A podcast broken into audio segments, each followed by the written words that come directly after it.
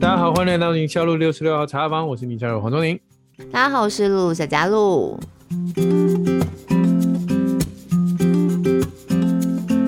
今天的 Q&A 有不会走就想站的小小孩，嗯，这两句话就解决了，两个字就解决了。对对对，有类雅思，有长套叠，还有远方游子与家人关系。哦哦，这个最重要，如何推坑另外一半听您下路，我们就回答这题就好了。啊、就讲最后一题就好了，是不是？前面简答，对。哦来第一位，第一位是小孩六个月想扶着就要站，应该制止吗？这位是 Vivi，哎，他上次有留过言了，嗯、然后我们有念出他的留言，他就很开心大叫，还不断的重播给老公听。哎、欸欸，我们之前不是有做 NFT 的题目嘛？那时候在想说，我们要不要出每一集听友，然后一个 NFT，然后有念到你的题目的那个听友，你就可以特别把那个 NFT 收藏起来。这也太……太往脸上贴 NFT 了吧？就好玩啊！哎、欸，但是你以前会有那个留言给，比如说广播节目啊，或者是啊、uh, whatever 新电视节目什么？你以前以前很久以前在一电视的时候，曾经我跟那个朱大朱学恒，我们有合作一个节目，但是他是政论，但因为他的关系，那时候就引进在数位上面的环境的一个互动的模式，嗯、所以我们在节目的进行的同时，嗯、那个时候节目进行也是 live 嘛，在网络上。然后有开一个留言的空间，然后网友就可以随时把他们的想法，然后也留言进来。然后有的时候我们就会直接拿网友的题目去 cue 现场的来宾。哦，但是我第一次，我是说你留言哦，我呃没有喂，哎没有哎，嗯，真的从来没有过哎，哎我以前那个什么点歌，以前没有，以前没有，但是在后来 podcast 有一次我有听到一个节目，然后我觉得。我听那节目，他的论述的方式非常心有戚戚焉。他是在讲教会的一些各种现象，我好像有推荐给你吧，嗯、就是不在教会的日子嘛。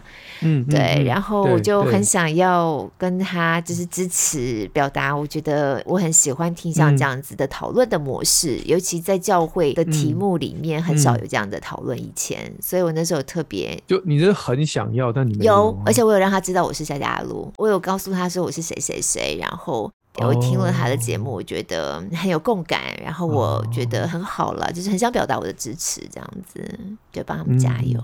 但他的节目会念听友留言吗？不会，不像我们，不像我们会有一个特定的栏目，然后每个礼拜六都会上，不像这样子。哎，所以你真的没有过哎？我们就是以前，比如说那个广播节目会说这首歌是台北的夏小姐要留给这个 啊那个姚先生这样子。然后他想要说谢谢你，你都把我的话都说出来了。我，那 这首歌叫《野狼 湖》啊，什么什么。以前有，以前有，你有留过。然后我就真的就去留啊。你有被点到吗？没有啊。哎，我还录下来，因为我不晓得他什么时候 cue 我。中间他们讲一些五四三的，然后那一集就没有。然后我就想说，该不会下个礼拜吧？就也没有，连续两个礼拜都没有。然后我也写过 ICRT 的。然后我最新的是成功的。我不是有跟你讲，我听一个那个 virology，对对对对对对，你说你有写信给他，写 email 给他，在太平洋的另一端的你听到的时候，你的反应是超高兴的啊，因为我不晓得他们是每一封信都念，嗯嗯，而且我也不晓得他们就是真的是逐字念，因为我听到是念别人的嘛，我以为他中间会省略之类的。哦，OK，但没有，他就是逐字念。好，那我问你啊，如果他那个节目那一集有发 NFT，你会想买吗？哎、欸，会耶，是不是？你看我刚刚讲，你还说我，可是那个只是好玩啦，就好玩啊。我不认为它会有什么额外的增值的空间，或者是说它会有什么？没有啊，就是好玩啊。玩好，你不觉得很多事情都是先从好玩开始的吗？趁现在，现在比特币跌到，跌到大家欲哭无泪。我们现在什么都跌到欲哭无泪，好吗？未来要卖给别人的时候，价如果有这个价值的话，我告诉你，我们现在在聊着聊得很开心啊。嗯、那个我们小编 Apple 在旁边冷汗直冒，为什么？他想说，现在是要再给我 下一个什么任务的感觉吗？他们俩现在要在搞什么了吗？那种感觉。等他们亲子天下做 NFT，我们就雨露均沾就好了，哦、对不对？他们还没，就表示时机未到。发半天，然后只有三个人有，五个人有，十个人有，然后问一下，哎、欸，你有没有宁夏路 NFT？宁夏路是什么？NFT 是什么？所以你早点买，早买早享受啊！你这样就有那个增值的空间。哎、欸，又讲到钱，明明就是用送的，根本没有要卖啊。对，因为是卖不出去，只好用送的。好了，我们赶快回来了，这位 Vivi，不好意思啊。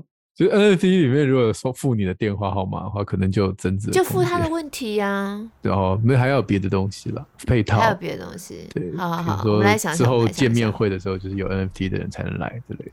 哦，对对对对，当然当然当然，它就是一个会员证嘛。呀呀，好不好？我们把我们聊 NFT 那集的连接，到时候也附在这一集的节目资讯栏里头，大家回头再听一听好了。哎、欸，这样我一直没有念他的问题。对，我到 Vivi 心里都想说，这两位到底什么时候才要开始念我的问题？他有一个问题，他说现在小孩呢快要六个月，那身体发展是可以自己做，嗯、然后做的很好。这几天就发现说，宝宝尝试要抓东西，然后就要让自己扶着就可以站起来，或扶着阶梯就可以站起来，可以维持个十几秒。哎，妈妈就有点担心了，想说是不是太快？这样对吗？合理吗？妈妈就陪着宝宝在地上爬呀，也把家里的空间尽量用大，障碍物尽量就是弄少一点，然后希望孩子能够多爬一点。可是孩子总是扶着东西，就想办法要让自己站起来，这样子，然后妈妈就觉得有点担心，就这样 OK 吗？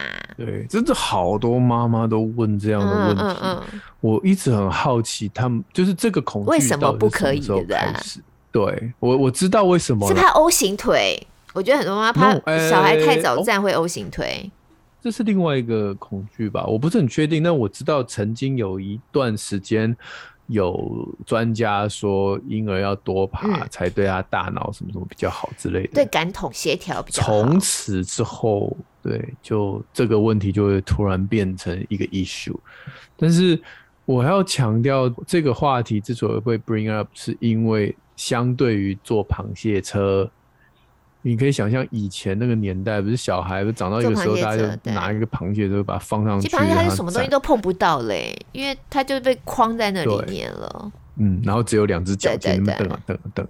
那其实相对是那个行为，我们希望减少，我们希望把这个螃蟹车文化能够去除掉，所以我们才会说多爬，不是我啦。就是这个感统啊，或职能治疗师，他们才会说，就是要多爬，然后就是为了吸引家长的眼光，就是说，就是对他大脑发展很好，这个事情就越演越烈，变成现在小孩只要时间还没有到站起来，大家就会扫堂腿，就是让他趴下，太狠了吧？对啊，真的爬爬起来就扫堂腿，爬起来就扫堂腿，然后你看 Vivi 多可怜，还趴在地上，他陪他爬，对啊，不要这样。好不好？我们就是要去除掉这个螃蟹车的文化，因为螃蟹车只有两只脚在动，而且它对于整个走路的嗯 machinery 是不对的。那其实只要没有螃蟹车，你的孩子要爬、要站、要扶着墙壁走，还是要那个扭屁股往前进，或者是倒退，或者是有些人只有一只脚爬，通通都 OK。都没有问题。好像就是我们自己小时候，大家都是坐螃蟹车哈。最起码我自己小的时候照片有这种我坐螃蟹车的照片，你有吗？我搞不清楚了。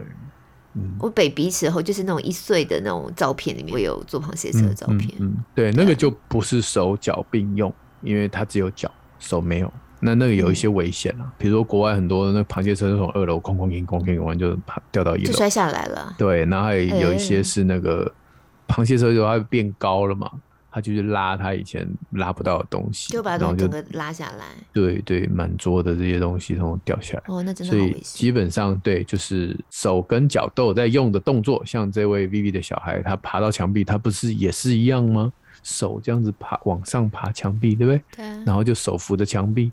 对。然后他现在只是维持十几秒，他之后他就可以横向移动。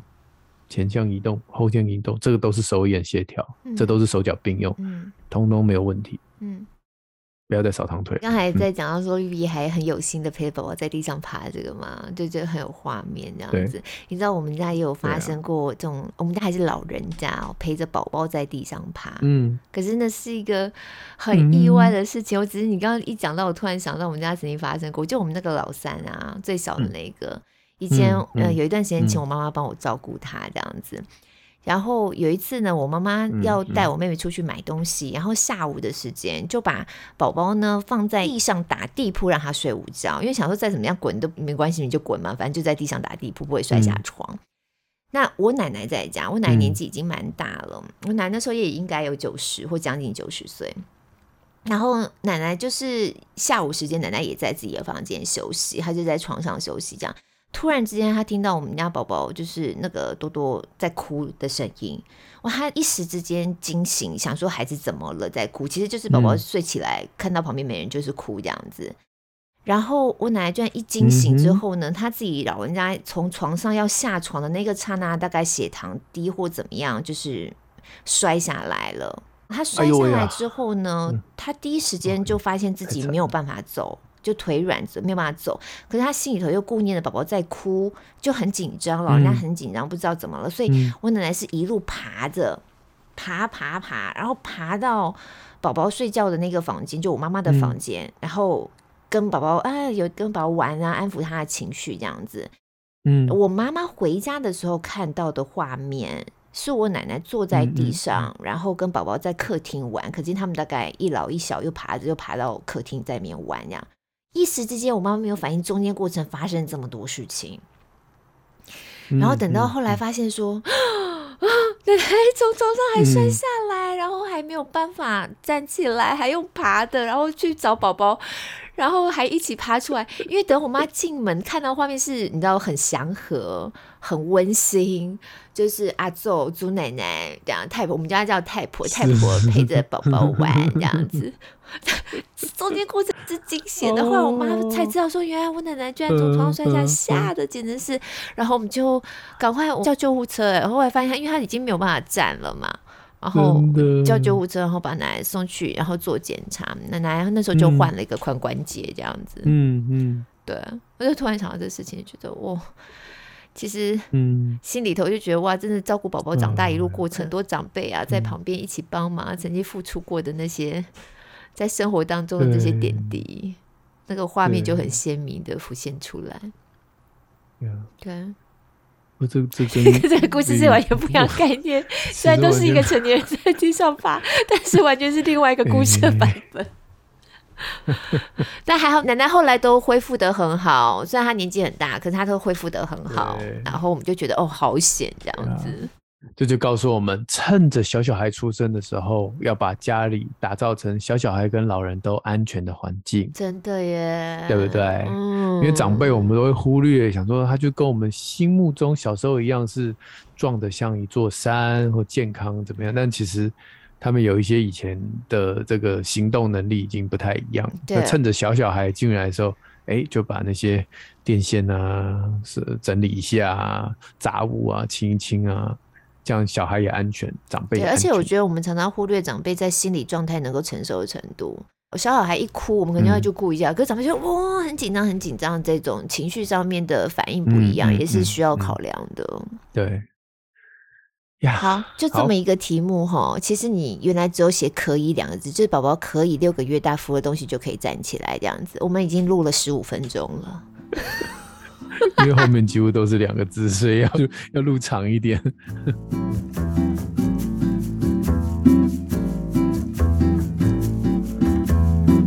好，下面这位是孩子对某些事情很固执，有类雅思这样子的说法吗？这位是男孩的妈妈叫 Joyce，他说孩子呢从幼儿园毕业了，然后放暑假，他慢慢才说，原来他在学校是有一些不开心的，好像是会被排挤，嗯、或者是会被贴标签这样的状况。嗯。说是老师啊，老师呢会请全班同学哦一起监督这个孩子有没有把功课写完，上厕所有没有好好洗手，然后每个人都可以举报这个小孩耶。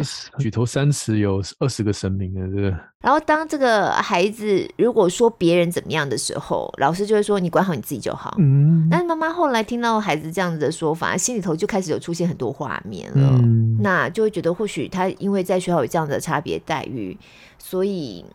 感觉起来是不是也会用比较叛逆的方式来表达自己的抗议？那因为曾经听到我们的节目在讲到说，有时候我们观察孩子的状况，可以观察他是不是只有在特定的环境才会有特别的情形，还是他在每一个环境都会出现某一个固定的行为模式嘛？所以这妈妈也会有特别观察，然后他就发现说，其实这孩子在其他场合适应力都很快，也是很快乐，然后也不会跟比较权威的角色，不会跟其他老师有发生冲突。好。但是在学校的那个环境，相对的孩子就不喜欢，嗯、就会用比较叛逆的方式在面对嘛。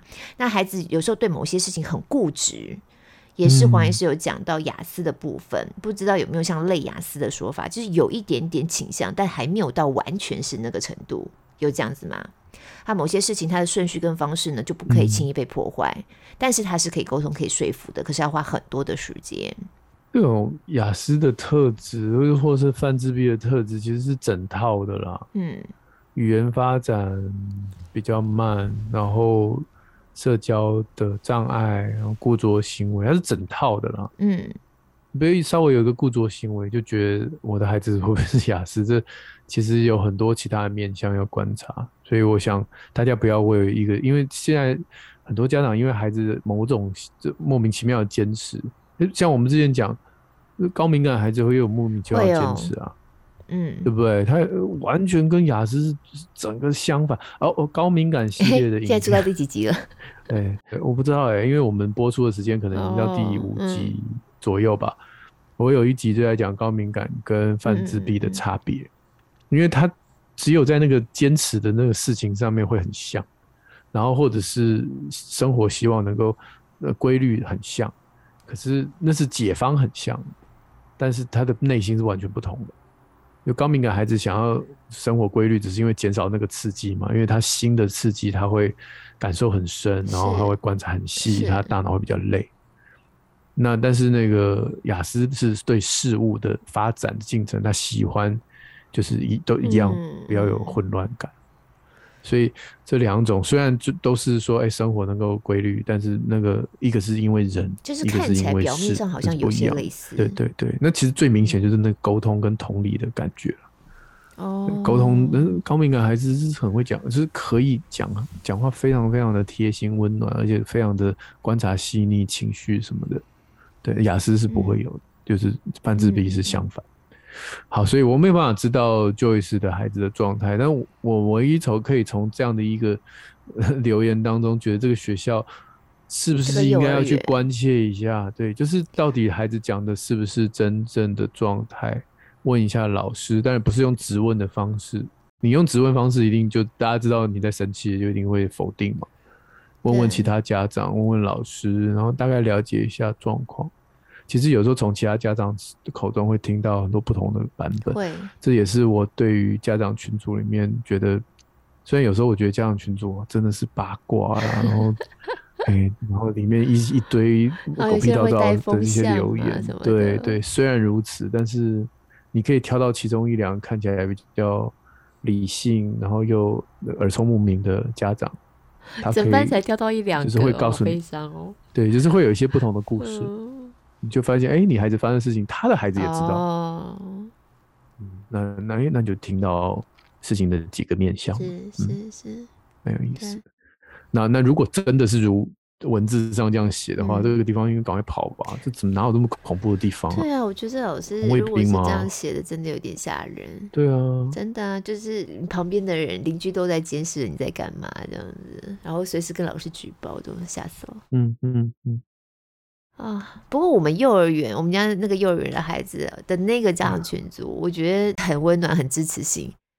感受上面好像年纪还是年纪越大的学习的那个就是家长群组，越会有一些些有时候有带风向感觉，但年纪比较小的孩子好像就还好。最起码我自己现在经验是这样，嗯，应该吧。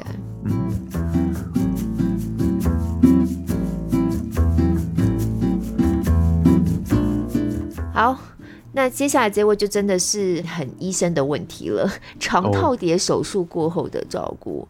这位听友还留言说自己是心碎的妈妈，他们家 baby 才两个月大耶，就做了肠套叠的手术。嗯。这位我来稍微简化一下了，然后简单说就是前面只是在讲他其实有一位大的女儿，然后，那跟我们的内容当中有非常多的共鸣。是，那其实这一次是在讲他这一位小儿子。那很特别的是，他因为一些症状，那不是很典型，而且说老实话，连年龄都不典型。我们都知道肠套叠两个月很少，那大部分是就六个月以上。哦，嗯，他有性别上的差异吗？男生女生有？哎呦，你考倒我了，真的啊？但但差不多啦，没有差很多啦，okay, okay. 但男生好像比较多。Oh, 对，嗯，我记得男生是比较多，但是多多少我忘了。哎呀，糟糕！我如果明天要考二专，这题我就不会。啊，不好意思。我随便乱问的。对啊，但年龄真的不对，嗯、这个年龄真的太难诊断，因为年纪太小了。嗯，所以他就是因为一些不典型的症状，后来才发现，哎呀，竟然是肠套叠啊，这样子。嗯，你你知道什么是肠套叠吗？就是望文生义，就肠套在一起啊，肠子套在一起。嗯，对对对对，有点像，就是大肠套小肠。说说老实话也不见得了，但最常见是大肠跟小肠就里面就是陷进去，就真的是大肠。因为是小肠比较细。然后就套到大肠里面，对对，有点像你脱那个防寒衣的时候，脱防寒衣，OK，有吗？有画面有有有有有，对，嗯，卡住那样。那那当然也有小肠套小肠，也有大肠套大肠，但都不常见。比较常见就是大肠跟小小肠陷到大肠里面这样。这个有有一些原因啊，有些是先就是只是刚好发生，但有一些是背后是有原因的这样，所以就它就发生了。那后来因为套太久吧，我在猜，因为通常一开始我们都是用灌的嘛，就直接给他灌。有些医院用灌空气，有些医院灌钡剂，啊，国外有些灌生理盐水，但就是用借由灌，然后把它灌通。那可是他可能灌不开啦，因为年纪太，就是可能套太死了，最后是用手术的方式，好就切除，对，然后剪接回去这样子。啊，那这边就他描述了他在这个手术房外面的这种焦虑啊，人生最漫长对的黑暗的时刻，嗯，嗯，可以理解啦，那么小的小孩接受结肠的手术，嗯，那他其实最担心就是这个是不是因为这样以后就没有办法吸收钙质跟 B 十二，我猜是医生可能有暗示到这件事。那他就会开始忧郁的妈妈内心剧场，开始想说：完了，这个钙质吸收不不良，B 十二不良，然后是不是会贫血，嗯、会长不高？以后会不会交不到女朋友？没有办法好好结结结婚，建立家庭，骨折。嗯、对对对对，但我们没有办法从这些字面上知道他这个医疗上面到底，比如说切了多长的这个小肠。是。那就跟大家科普一下了，就是我们维他命 B 十二其实有两个重要的地方，一个是胃，一个是小肠的末端。嗯、那因为刚刚我说肠套点是大肠套小肠，就是在小肠的末端的地方，嗯、所以那个地方的这个维他命 B 十二的吸收不良，的确是有可能因为那一整段都被切掉而会有吸收不良。可是要切很长才会吸收不良，它不是就就啊，就就那个点啊，这个地方吸收维他命 B 十二。这个点没了就没了，这样不是不是，它是一整段，嗯嗯，所以除非你切的非常长，不然原则上你维他命 B 十二是不会吸收不良的。就是医生在解释的时候，我们只能评估风险，因为我们也不晓得这个孩子到底要切多长，他才会影响吸收，所以可能就会说，哎，那之后要注意哦，这样啊，家长的小剧场就没完没了了，要注意注意什么都已经切了，我都注意，嗯嗯，而且切了你补也没用，你知道吗？你吃吃就。就不吸收嘛，所以如果真的要补用打的嘛，嗯、也不用吃的，就不知道注意什么。其实可能就是很简单，嗯、就是抽血就好了。你看你有没有贫血就知道了。对对对，嗯嗯嗯嗯，定期抽抽血，然后没有贫血就没事，哦、就表示你吸收是够的、啊。嗯嗯，就再次强调，要切很长才会有问题。是，那钙质更不用这样想，比钙质吸收的地方超长的，超多的。所以应该不可能有钙质吸收不良的问题，嗯，呀，yeah, 所以大概这是我只能说，我从字面上会希望你不要去想这些问题，这样子。对，那照顾上面有特别的吗？就是孩子以后吃东西要怎么特别小心吗？有些东西不能吃吗？只要没有拉肚子就正常吃啊。哦，OK。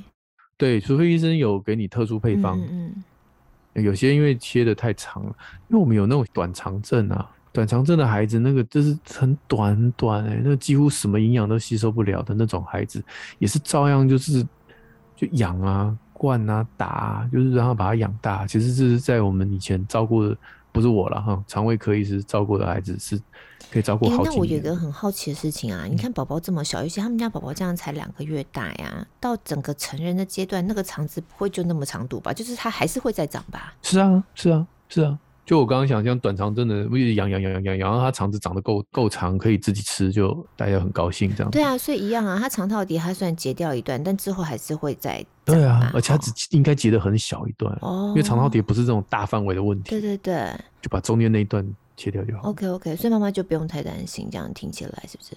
我相信啦，嗯、应该是不用太担心，okay, okay 应该就是跟正常的孩子一样成长，那没有什么太大的问题。嗯，我相信是这样。我觉得妈妈心疼孩子，真的就是、嗯、你看孩子这么小，然后他在上面有写说，为了开刀他住院住两个礼拜，哦，那妈妈真的是心里头非常非常难过。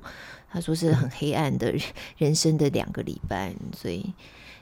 但我想，我觉得听了你的说明之后，应该最起码不需要让自己这么紧张、跟担心，可以稍微松一口气，这是真的。对对对，那个创伤需要更多的这样的一个知识来弥补。嗯，就是说，当你对未来有很多很多的恐惧，没办法盖一个天花板，但如果能够给你一个天花板，就是你知道怎么一回事。最早就是这样。对对对对，最早是这样，所以你的恐惧感或担心，其实到这儿就可以。是是，不要再往上。嗯。好，然后他说，虽然这个题目真的就是要请黄医师来回答，不过也想说很感谢我们有时候在节目当中会聊一点运动啊、三铁啊这样。他原来之前跑过两次全马耶，也骑了脚踏车环岛，哎，这么厉害。我们今天在这个节目录音之前呢、啊，有跟聪宁在聊跑步这件事情，因为他要跑台北马，是啊，然后跑半马是人生的初半马这样子。对，我刚刚还问了，你说你跑个两 K 现在都不大行吗？我没有，我没有跑过啊。你问我说最后一次，你问我最后一次慢跑是什么时候？我说是高中。对，大家了解了吗？他最后一次慢跑是高中的时候，然后现在一下要跑到 二十一 K，是不是应该给他一点加油打气？当初没有那么担心，是因为我之前还会打篮球，打全就是一年前打全场。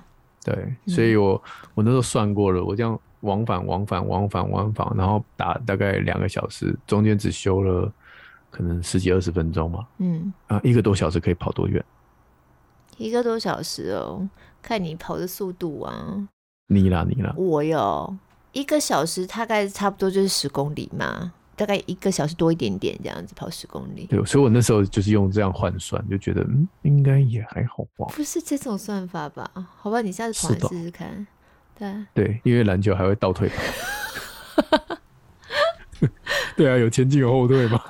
哎、欸，我们可以在那个台北马的部分用倒退的人。你试试看，可以啊，你就是倒退，但是你还是往终点的方向在倒退。对对对对对。哦，所以这个妈妈说，她也现在也要把跑鞋拿出来了，然后希望能够在育儿的生活找到空档，可以再恢复在过去。有运动这样的习惯，我觉得很好啊，因为真的很累耶，就是养小孩过程真的很累。然后有的时候运动反而可以让自己重新锻炼一下，我觉得反而比较有那个能力，不管在体力上，或是运动产生的那个叫做什么马内啡吗？是吗？脑内啡，脑内啡，脑内啡可以马拿跟脑内啡。可以让自己就是面对育儿种种身心累的状况之下，我觉得运动真的是很好的调剂。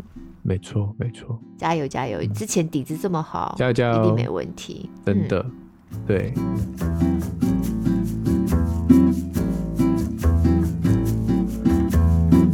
下面这位就是远方游子了，想要聊聊跟家人的关系，他是米亚乌。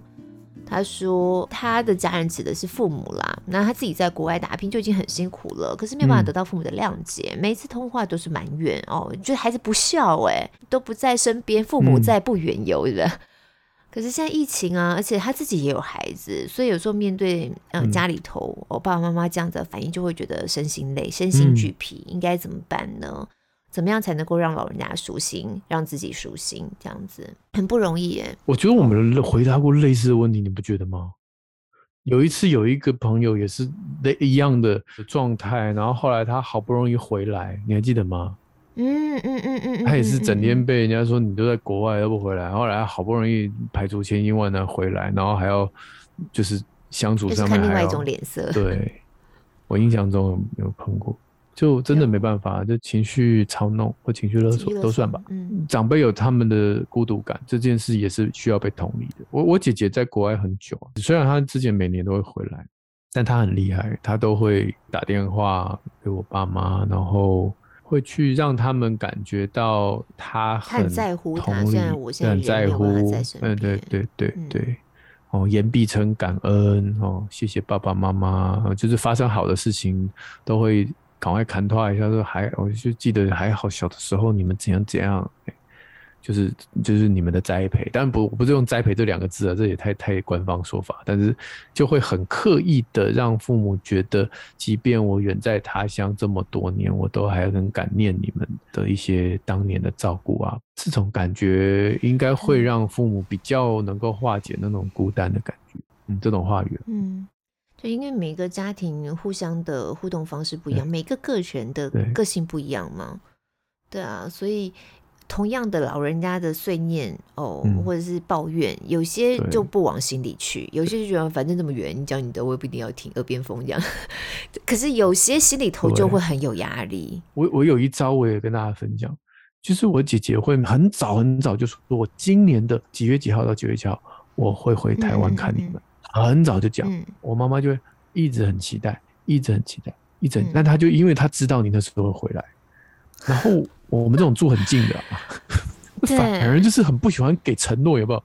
比如说你今天几点会来？不是几月几号，是几点会来？我就压力很大嘛。我就想说，我几点我就忙完，我就会去。你不问问我几点？那不行啊！你给我一个时间这样子，那我就很羡慕我姐姐，说你只要几月几号就好了，我还要到几点几分。那但是因为我不给他这种明确的，他就一颗心悬在那边。所以反而我常常会被念说什么，对，就是可以理解啊，就是但很多家庭的状况。但是住在远方的呢，像这位我们今天的米娅，你其实你有这个优势，就是你只要告诉他我几月几号会去。像我姐姐后来也是因为疫情回不来啊，但至少他常年来讲，他他都是。然后就是最后不要康是没办法，但是那是很少数的状态。我看到他是他又希望老人家开心，又希望自己舒心，但因为每个人的状态不一样，有的时候就是真的很难做到面面俱到。对，距离有的时候还是有这样的好处，即便在那个通话当下觉得说哦压力好大哦，但就像你姐姐这样子啊，她其实对啊，对电话挂了以后谁晓得你在讲什么？对对对对，所以我觉得米娅就是深呼吸。打电话去深呼吸，这样。你看，像我弟弟啊，我弟弟他现在都在垦丁嘛，因为他又是做民宿这样，嗯、所以其实也很忙。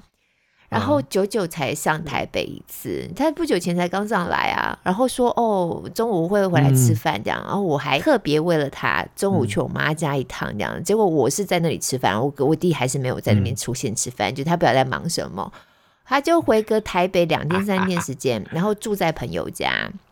然后也没有回家住，然后当然因为家里他的房间已经作为其他用途了，他也没地方睡是吧？可是说要回来吃饭，不管是午餐或晚餐的任何一餐，他都不是在人家吃饭的时间回来。例如说，哦好，我这今天中午回来吃饭。可是他可能下午四点钟才出现，所以奶奶、妈妈、奶奶可能在家里都是有预备要等在这吃午餐的，然后都是姐姐吃这样子，然后也没碰到他人。哦，我我明天晚上回来，我明天晚上回来吃完饭之后就要回垦丁去了啊！我妈妈就想说，那六点钟吃饭时间分呢？啊，到晚上八点多我下班，我打电话回我妈家说，哎，他回去没？还没回来。所以我就觉得有点类似这样关系，可真的在每一个家庭长出来的样子都会很不一样。对，你弟已经听到你在嫌他了。对，好，好，这位是 Evan 六一三六，他就看到自己的许愿被列出，心里头很感动。嗯、虽然有的时候都是一些老掉牙问题，像打疫苗啊什么的，但因为孩子的川崎氏病例而担心。哎、嗯嗯，我有印象这个，哎，好像上次有问到。然后最后是打给固定回诊的儿科心脏科医师去询问，后续还是安排去打疫苗。嗯，他说我们的节目现在越来越长了，不信的话看以前。可是我们还是有节制，我现在尽量都希望我们能够把它剪辑在一个小时加减三分钟之类的，尽量能够抓在一个小时以下。对，可是我们自己需要检讨。你看刚才第一题，人家。问那个只要回答可以两个字，我们可以讲十五分钟。这其实也怪不得别人，我这样讲怪不得别人，怪自己。好啦，我们来看一下接下来的类鸡汤吧。好，下面这位仔仔妈仔妈，他说许愿想要听情绪勒索耶。嗯，他说他是第一集就开始追的忠实粉丝，嗯，送孩子上学在车上听，晚上在家里头做家事的时候也会听。然后记得某一次晚餐的时候，一边洗碗一边听，她老公说：“哎，你感觉很像老人呢，好像在听卖药的那种。”然后她就推荐老公说上班也可以听听看啊。我们的声音这么像吗？一样吗？卖药要讲台语，好吧，我来讲台语。哦，然后他们家老公说他在工地。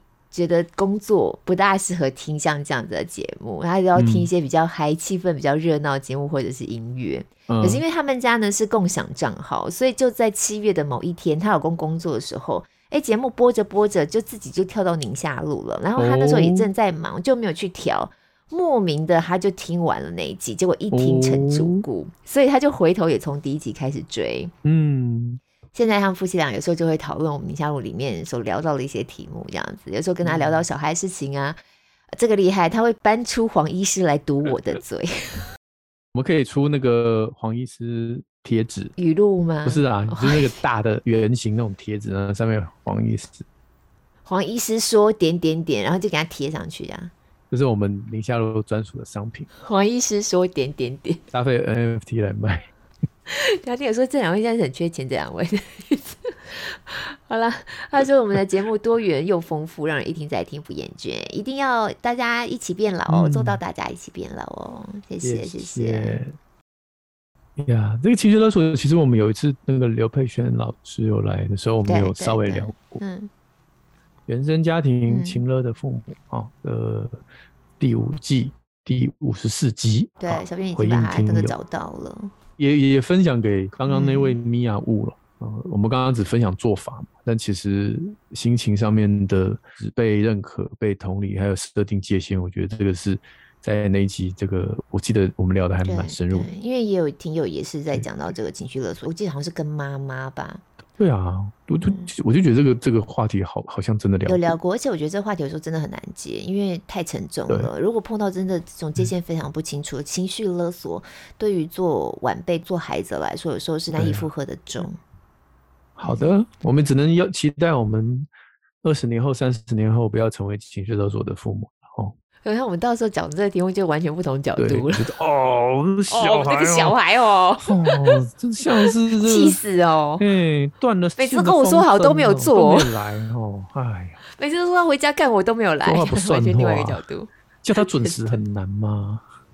好了，最后一位这个社团听友，因为我们有问过加入社团的朋友，是哪一集宁夏璐就是要查房 Podcast 内容最吸引你？那有一位呃朋友，因为留言特别长，小编把它截下来。他说：“从有孩子以来，我偶像就变成黄医师，哈哈。Uh. 喜欢黄医师说话的速度，让人感到安心安稳。因为喜欢黄医师，所以在 Podcast 搜寻，哎、就真的找到了。那也很喜欢露露两位的声音，充满温暖。喜欢在这个节目当中谈论很多不论大人小孩的情绪问题，回应听友也很喜欢。那他提到。”这一次有一集回应听听友，我们说孩子上学以后，因为情绪问题常常惹怒老师，这个部分他觉得很有感觉，希望借由节目吸收一些专业的经验，壮大妈妈育儿上的意志力。很开心认识听到这个节目，嗯、谢谢。我觉得我做这个节目以来，真的心里头有一个还蛮大感受，就是现在父母真的是应对家庭的照顾啊，孩子啊，或是对上对下，实在是太辛苦了。对所以感觉起来就是希望大家能够一起，然后对。嗯，就以经验分享，说聊一聊有趣的事情啊，有时候用不一样、比较轻松的角度来看严肃的话题啊，希望我们一起能够走过这个过程，有伴。嗯嗯，对我黄聪颖之前刚刚讲的脸书小编很有创意啊，他就常常会发起一些活动，嗯、像他前阵子发起一个活动，就是当了妈以后，你有什么长出什么特殊技能？哇，底下留言之踊跃啊！有没有你印象深刻的？啊、打蟑螂，蟑螂 抓小孩啊，什么一只手怎样，一只手又怎样啦、啊？哦，反正就是各式各样的技能啊。哦，我有一个技能也是，就是那个手去勾丢小孩的腮，然后可以面不改色这样子。对对对对对对对对，那种。对，你你怎么知道？如果是你，就会写这个，对不对？因为这个就以前当小姐或没有小孩是没有办法想象的啊。对啊，嗯、就是从浴缸里捞出粪便啊。我老婆也爱讲这个啊，我也曾经在就是小孩洗到一半，然后就决定要解放一下人生，然后我就我就捞嘛，只有当天我就觉得哇塞，这太刺激了，但是我就没有再讲了，oh. 就是可能男生这种事情就是觉得好笑，但是我老婆常常讲，说这真的人生解锁，从来想象不到我会做的事情，这样就是捞。嗯，我然后我就发现很多人留言也是。哎，我关于小孩的屎，我印象最深刻，就有一次在餐厅网友分享过，就小孩拉屎拉的，就是整个背上都是，就是尿布都已经没有办法撑住，然后拉到他整个背上都是屎啊，然后我还要在大庭广众之下想办法去处理那个屎，这样子，然后搞得自己身上也都是屎味，然后在餐厅的厕所的洗手台帮他洗耶，洗身上的那个屎，那多尴尬。嗯然后衣服还没有多带，然后他衣服上面也都是屎。是你当大小姐的时候，一辈子那那当时永远想不到自己人生会。不是讲大小姐，就是我们做职场女性有没有在外面 OL 走起来也是觉得嗯 也不用当大小姐，也很难想象啊。就关于屎小孩的屎与妈妈，我觉得说你可以出一本书。给那赛。对了，我我我要讲的是，就是这是一个。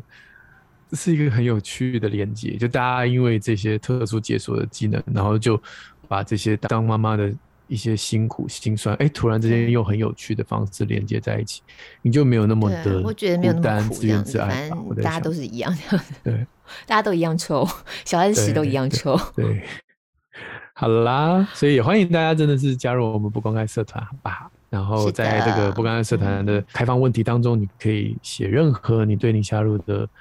观感还有这个缘分，嗯，希望大家能够也在公开社团里面互相交流。嗯，嗯，而且我们正在聊小孩屎的同时，我现在突然发现我们小编有贴上一个，就是你那个要盖那个楼嘛，嗯、然后有一个妈妈，他们家是有六岁、四岁跟两岁的，嗯、然后她的技能是她可以活着，而且活得好好的。哦，活得好好，这个技能真的是很厉害。